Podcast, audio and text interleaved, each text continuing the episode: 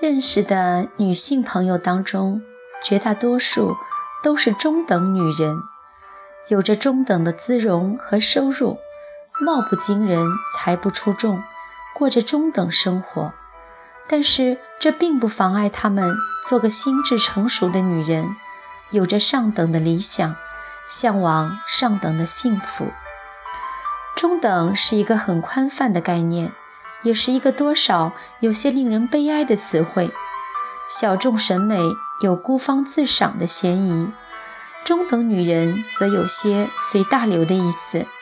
说难听点，就是大陆货，失去了紧俏与抢眼。虽然说比上不足，比下有余，但也正因为比上不足，比下有余，而产生了向上的空间。进则上不去。退则又不甘，所以很多女人因为混在中等这个层面，为找不到一个缺口突破自己而抑郁。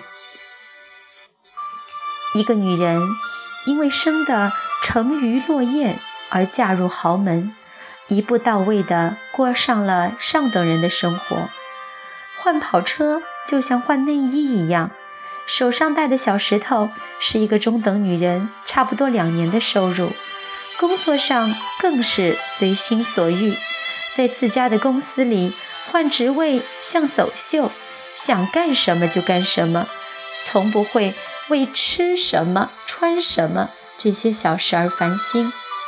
外人眼里，这简直就是神仙一样的日子，是很多人一辈子为之追求的目标。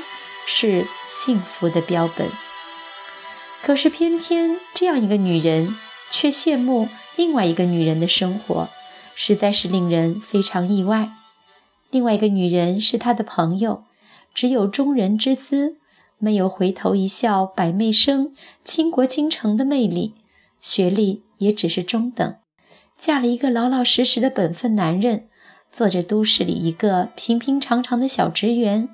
过着平平淡淡的日子，可是中等女人也有自己的生活乐趣，没有最新款的上市时装，但却有最新颖和最大胆的想法。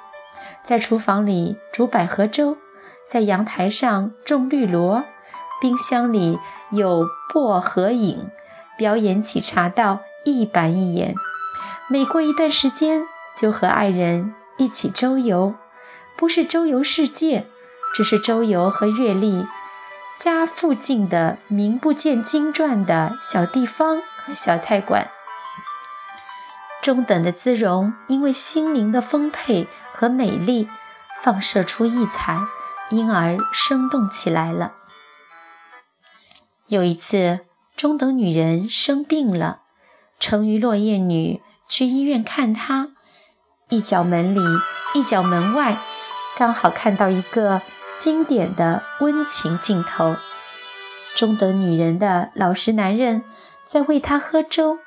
那个男人很普通，小眼睛，大鼻子，有些像央视的老毕。一只手拿着勺，一只手拿着纸巾，舀一勺放在唇边，轻轻地吹一下，然后试一下温度，再喂给她，然后再用手里的纸巾轻轻地。试一下她的唇，动作轻柔舒缓，行云流水，没有半点做作和虚张。可是那个幸福的女人却矫情地皱着眉头，嚷嚷不想喝。她傻傻地看着，半天没有缓过劲来。谁说只有锦衣玉食才是幸福生活的终极？那些朴实的、温情的。甚至是素淡的、家常的，一举手、一投足、一个眼神，都是幸福啊！羡慕就是从那时候油然生出的，像一个手里拿着白面馍馍，却羡慕别人手里的玉米面饼干的孩子。别人看着她是一个体面的女人，过优雅的上等生活，可是只有她自己知道。一个个清晨和黎明是怎样担心红颜易逝，是怎样往脸上涂厚厚的面膜和营养霜；一个个黄昏和深夜又是怎样担心狐狸精横空出世，小三小四们前赴后继，抢走他的衣锦繁华梦。我想起以前看过的一篇文章，题目是《羡慕另一只鸟》。人都是这样的，总会不自觉地羡慕别人的生活。其实每个人都有属于自己的快乐和幸福，哪怕是一个中等女人，也会有上等的幸福。千万别偷换概念，以为中等女人幸福也必然是中等的。幸福感觉和你的身份无关，和你的地位无关，贫穷无关。幸福的 K 值都是一样的。也许别人的幸福你未必能享受得了，你的幸福别人也未必能体会。所以最好不要学那只鸟。幸福有时候像一只一个恶作剧的孩子。不会因为你富有而为你停留，也不会因为你贫穷而远离。幸福是一个公平的东西，只要用心，谁都可以得到。中等女人一样可以拥有上等的幸福。一个人的长相不能选择，家世不能选择，但是过什么样的生活，享什么样的幸福，主观调控权却在自己的手里。